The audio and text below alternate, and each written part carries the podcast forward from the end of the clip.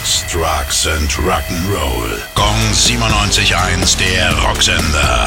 Rock News. Die Faces haben 14 neue Songs aufgenommen. Das hat Drummer Kenny Jones verraten. Ob und wie es ein neues Album damit geben könnte, wissen sie aber wohl selbst noch nicht. Es wäre die erste Veröffentlichung seit fast 50 Jahren. Eins ist aber schon jetzt klar. Es soll auf Tour gehen, und zwar auf die ganz große Bühne.